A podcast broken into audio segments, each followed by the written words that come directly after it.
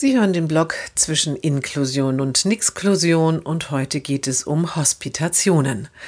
Das Mädchen geht in eine inklusive Grundschulklasse. Vom guten, zieldifferenten Unterricht profitiert es sehr. Alle Kinder mit Behinderung in der Klasse lernen nach ihren Möglichkeiten.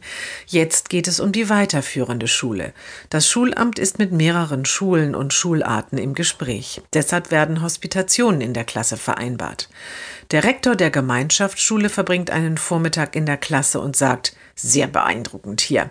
Ich habe viele Ideen gesehen, die ich gleich mitnehme. Mein Team wird sich freuen.